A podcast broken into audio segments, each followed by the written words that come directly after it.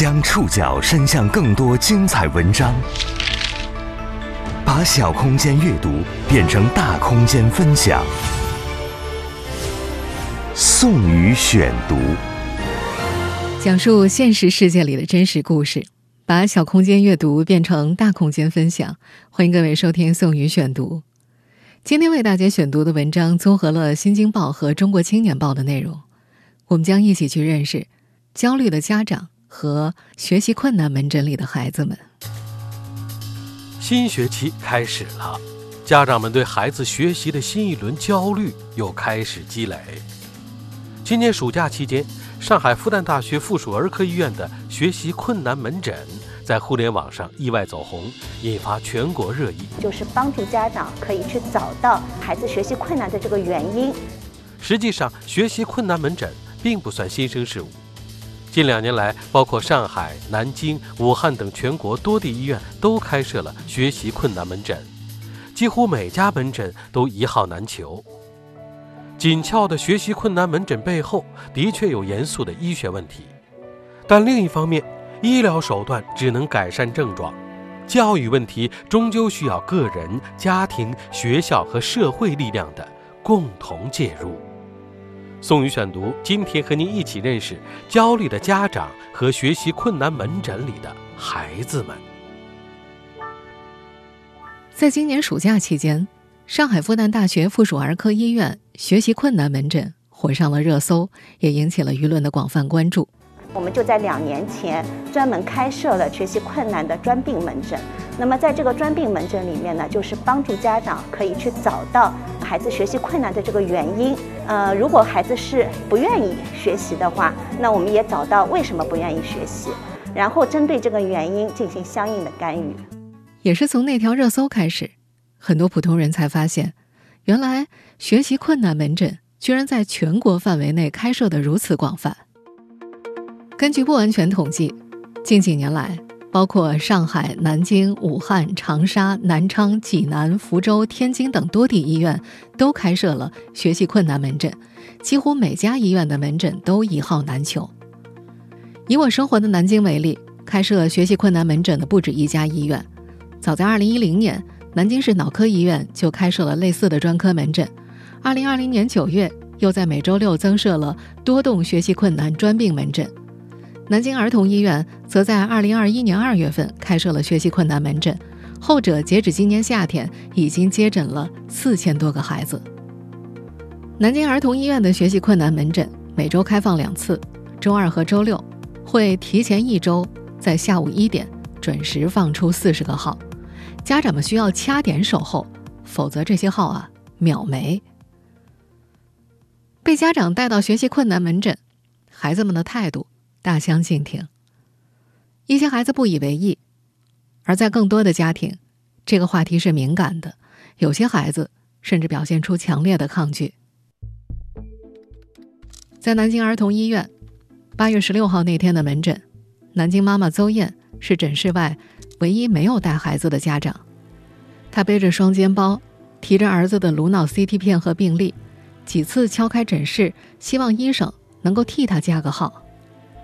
邹燕已经连续蹲守好几周都没能抢到号，这次促使她直接到医院来碰运气，是因为就在前两天，十一岁的儿子参加了一次数学测验，成绩突然掉到了车尾。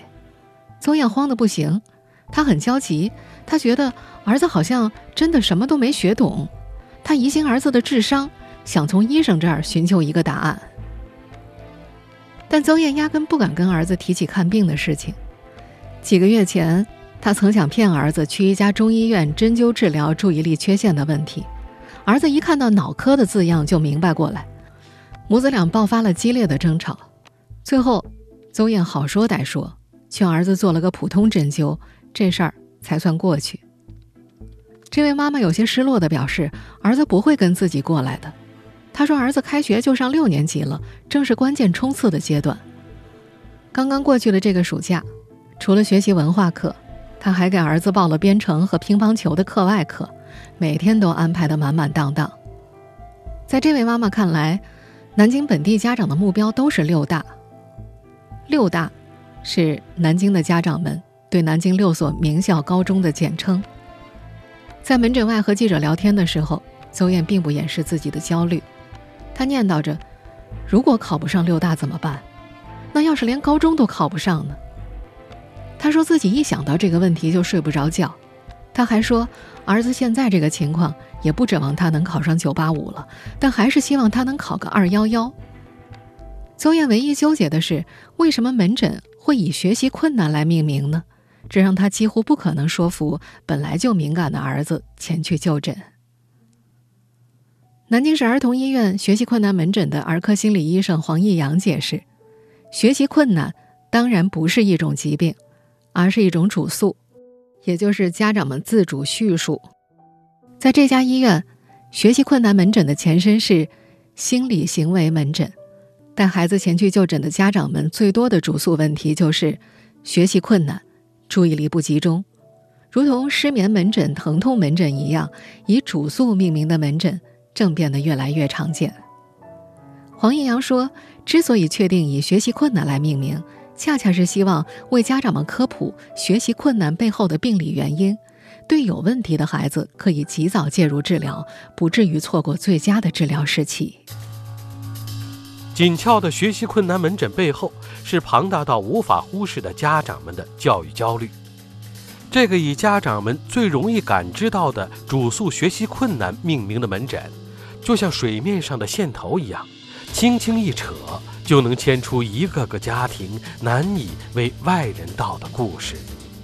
宋宇选读继续播出：焦虑的家长和学习困难门诊里的孩子们。今年夏天在网络上走红的复旦大学附属儿科医院学习困难门诊，开设于二零二零年九月份，每周四下午开诊，每次限号二十个，几乎每周都是约满的状态。门诊负责人、心理科主任朱大倩在八月接受《中国青年报》采访时提到，从他们两年多接诊的一千五百多个孩子的情况来看，有不少孩子所谓的学习困难，实际上只是一种家长觉得而已。在八月二十号上午的心理门诊当中，朱大倩就遇到了一名自称孩子学习困难的家长。问诊分析之后，朱大倩判断，这实际上是一个正常的青春期叛逆孩子。他强调，青春期叛逆不是病，这往往只是孩子成长中的心理需求和家长养育模式不匹配造成的一种困难现象。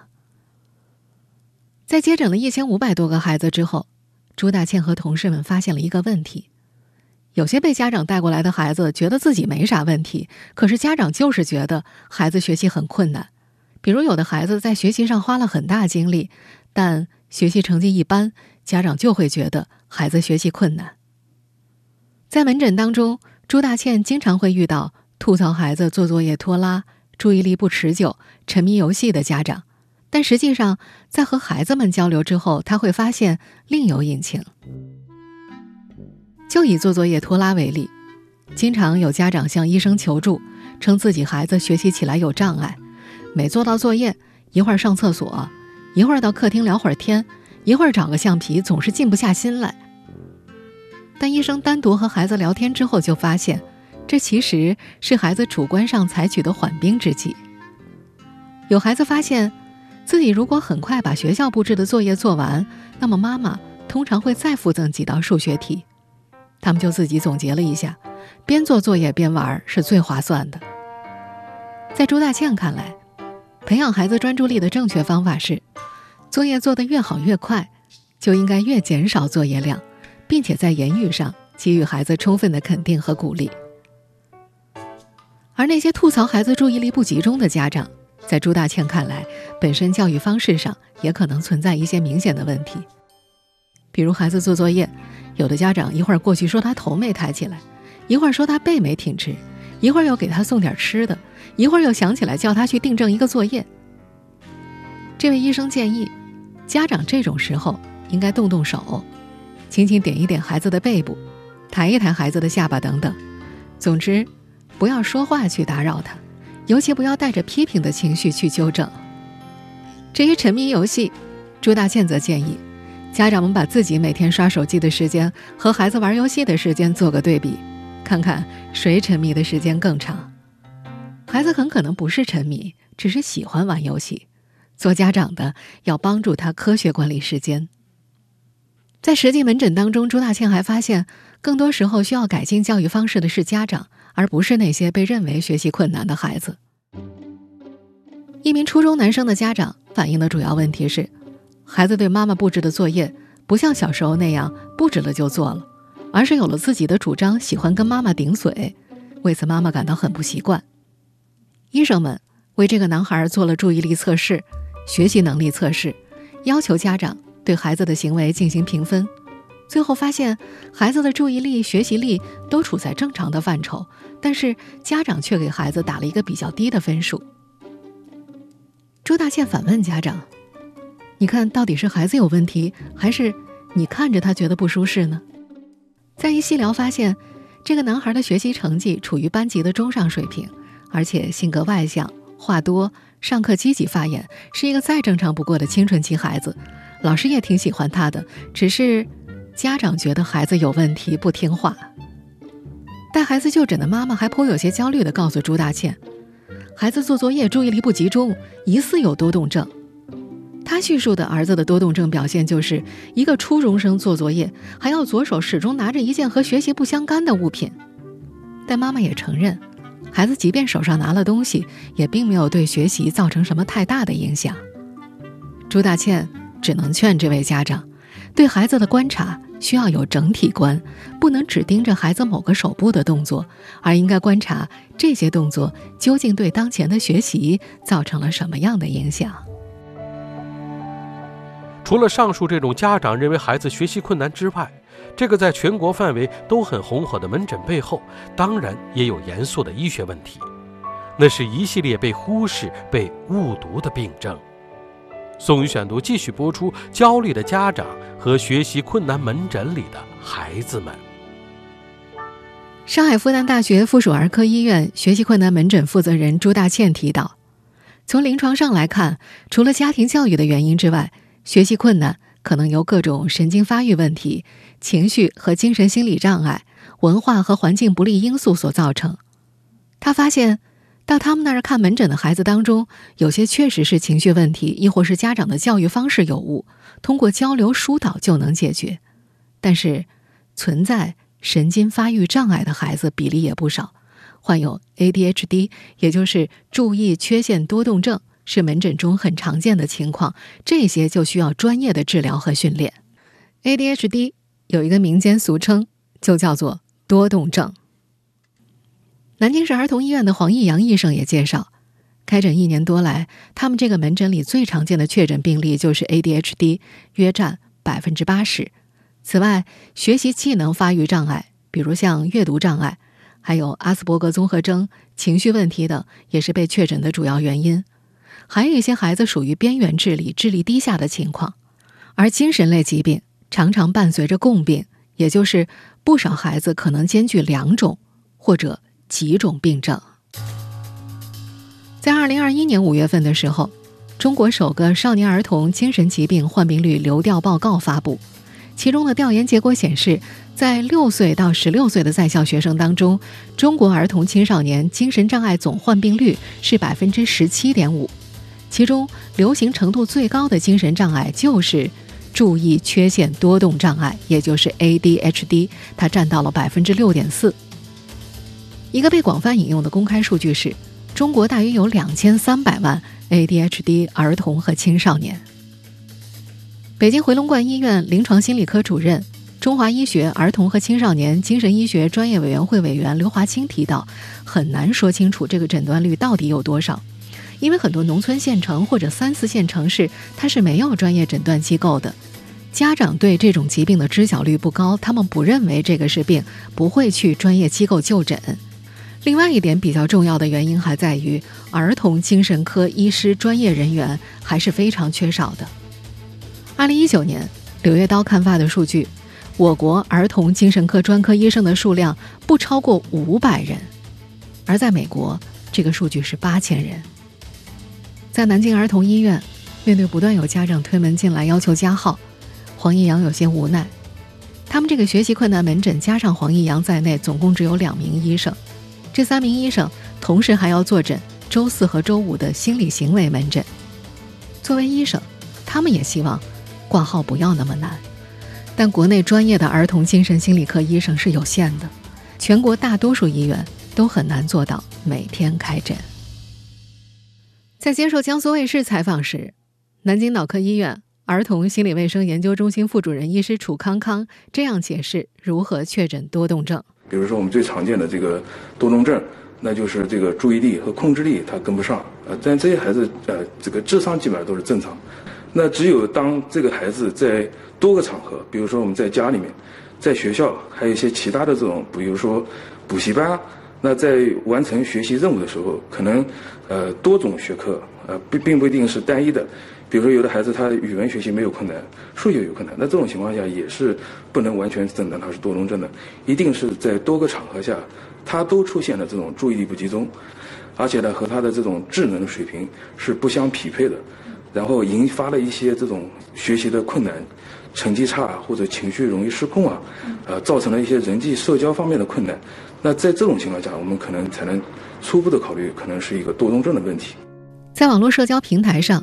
被确诊多动症 （ADHD） 的孩子有一个统一的称呼，叫 A 娃。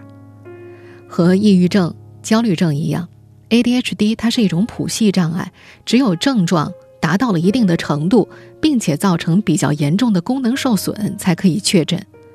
因此，很多疑心孩子患有 ADHD 的家庭都有过不止一次的就诊经历。上海妈妈曾颖的女儿妞妞，在今年二月份。确诊了 ADHD，在谈起女儿的病的时候，曾颖说：“十岁，四年级，终于确诊了。”她又强调了一遍“终于”两个字。曾颖带着女儿挂遍了上海的专家号，但是，一开始医生认为妞妞只属于正常的儿童注意力差，他怀疑女儿有阅读障碍，也被否定了。有专家告诉这位妈妈：“你看，她上小学前都能自主阅读了，怎么还会有阅读障碍呢？”但曾颖始终觉得自家女儿跟其他孩子不太一样，在上小学前，妞妞就掌握了一千到一千五百个汉字以及一百以内的加减法。曾颖说，这个过程花费的精力相当于其他同龄人的几倍。上小学之后，虽然有这些提前预习的基础，妞妞的成绩也只是勉强中等。此外，妞妞性格冲动易怒，注意力很不集中。前几年，妞妞并没有确诊。但全家人已经把她当做一个 A 娃在养育。曾颖在上海开了家公司，平时不用坐班，有更加充裕的时间在家里陪伴辅导女儿。尽管他已经意识到女儿可能患有 ADHD，要对这个孩子更有耐心、更加包容，但是在给女儿辅导作业的时候，还是会情绪爆发。等到女儿升入四年级之后，曾颖感觉越来越吃力了，她和女儿都太累了。确诊对这位妈妈来说。反倒意味着一种解脱。孩子确诊 ADHD 对部分家长来说可能意味着一种解脱，但他们很快又面临一系列新问题：要不要吃药？该怎么和 A 娃相处？不少家长不知所措。宋宇选读继续播出：焦虑的家长和学习困难门诊里的孩子们。在全国各地的学习困难门诊有一个共性现象，那就是家长们对带孩子看病相当积极，但是确诊之后，医生建议用药的时候，他们普遍迟疑了。有人甚至认为，我孩子的这个病是不是可以靠努力克服来改善呢？南京儿童医院的黄义阳医生举了个例子，就像是近视要戴眼镜去矫正一样。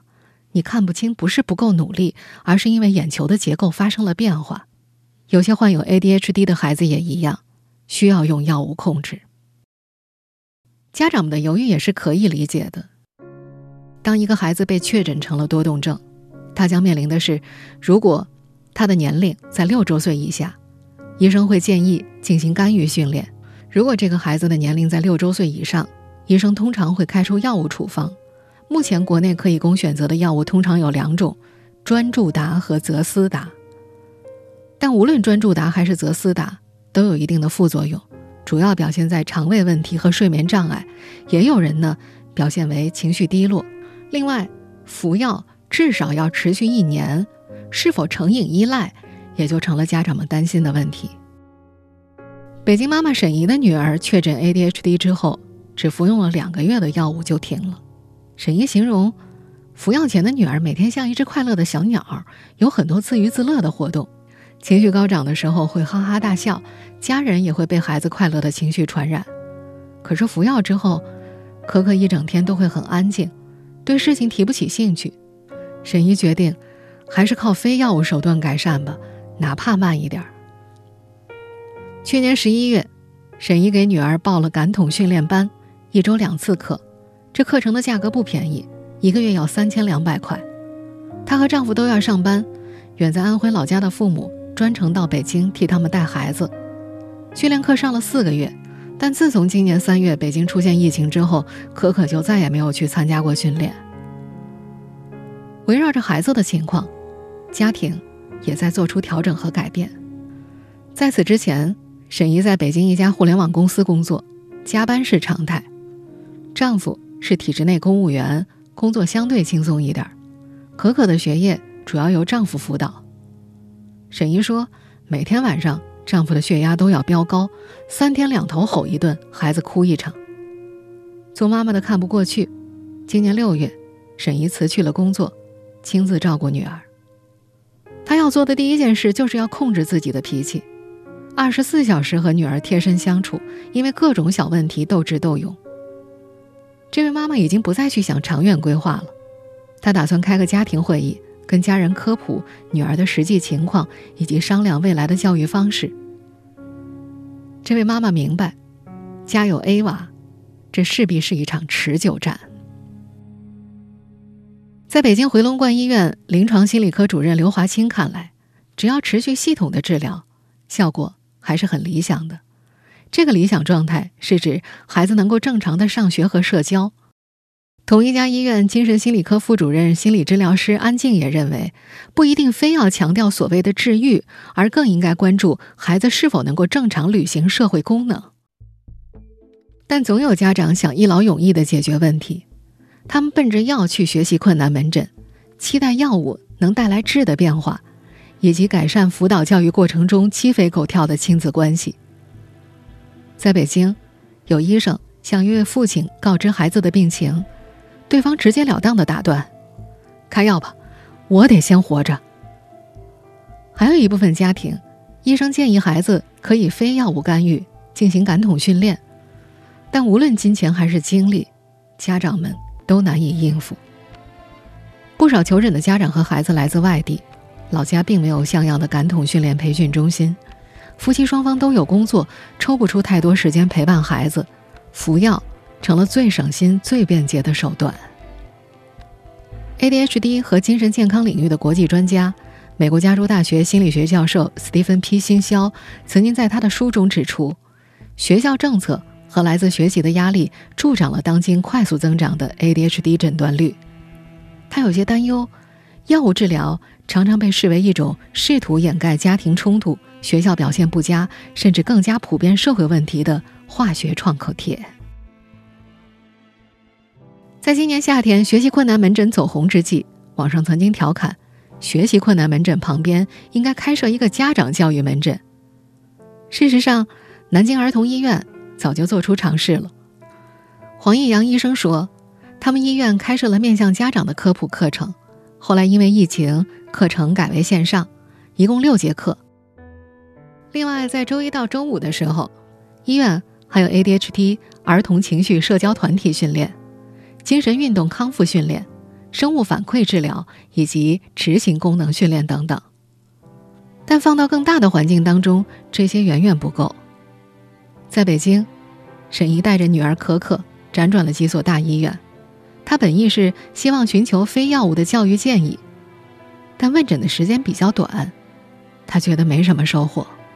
另一方面，沈怡也发现，女儿学校的老师对于 ADHD 也没有任何了解。那是一所在北京还不错的公立小学，年轻老师向资深老师取经，该如何管教令人头疼的调皮孩子？后者的回复是：等孩子大一点就好了。在南京，黄义阳医生感受到，社会大众。对 ADHD 等疾病的认识正在提升，早几年他们门诊来来往往的只有孩子和家长，而现在开始有老师和家长一起前来。虽然这种情况仍然很少见，在医生们看来，当一个孩子确诊多动症，确定是个 A 娃，家长需要调低对孩子的期待。但在现实生活中，极少有家长能真正下决心让孩子彻底脱离当下的应试教育体制，焦虑长期弥漫在他们的心头。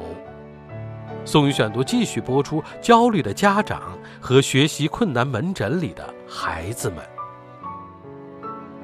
女儿确诊多动症之后，上海妈妈曾颖曾经考虑过要不要让孩子去国外接受素质教育。但这个想法很快被他否定了。他认为，无论国内国外，任何教育体制，学习这事本身都需要专注力，无法真正逃避。他准备给女儿在当下的教育体制内规划一条适合的路。她和丈夫都是学艺术出身的，妞妞的艺术天赋也不错。他降低了对女儿数学成绩的要求，转而给孩子报了绘画课程和英语。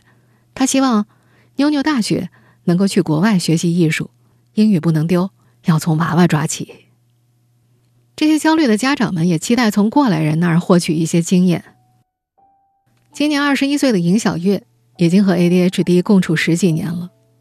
面对如果回到小时候，你希望自己被大人怎样对待这个问题，他回答：希望身边人，尤其是父母，能够意识到这是一种疾病，不能靠打骂来解决。他希望得到更加宽容和科学的对待。尹小月四年级的时候，在沈阳一家医院确诊了 ADHD。确诊之后的女孩度过了一段很晦暗的日子。当年就诊的时候，她同时做了智力测试，得分是一百二十一。普通人的智力测试是在一百零五到一百一十五之间。尹小月被认为是个聪明的孩子。所以，尽管确诊了 ADHD，她的那些症状被父母看作是不努力、欠打。和我们在节目一开头提到的南京妈妈邹艳一样，尹小月的父母也是怀疑女儿的智商有问题，才带她去看医生的。当智力测试超出父母的预期之后，父母对女儿的期待变高了，对她也严厉了很多。如果被发现走神，尹小月少不了挨一顿打骂。直到升入初中，她的症状变得更加严重，妈妈才去给她开药。这个女孩长期被病耻感裹挟，每次吃药前会偷偷躲起来。在很长一段时间之内，她一直认为，多动症只有淘气招人烦的男孩才会有，而自己是个女孩。直到上了大学，深入了解了 ADHD 之后，尹小月才意识到，不是自己的错，只是大脑某个地方发育不完善。他终于释然了，开始试着自我和解。现在，他身边的朋友都知道他的情况。他的大学专业是母亲做主选的会计，尹小月不感兴趣，表示自己学得非常痛苦。他说，毕业之后，他准备去读市场营销专业的研究生。在这个和 ADHD 共处十几年的女孩看来，对待感兴趣的事情，他会专注很多。虽然有过来人正尝试和自己达成和解，但放眼更大的环境，教育焦虑依然弥漫在无数家长的心头。八月十六号那天的南京儿童医院，邹艳最终还是没有加到号。这位南京妈妈眉头紧锁，脸上挂满了忧虑。面对采访记者，不要太在意一两次成绩的安慰，她丢下了一句话：“只要竞争还在。”就会有抢跑啊，不跑不行的。这种焦虑，甚至影响到了只有二十一岁的尹小月。虽然还在读大学，她已经非常担心自己以后的孩子会不会遗传她的多动症。她时不时会去刷一刷养育 A 娃的帖子。然而有一点，尹小月非常确信。她说，即便未来，她真的有了一个 A 娃。自己肯定会比父母做得好的多得多的。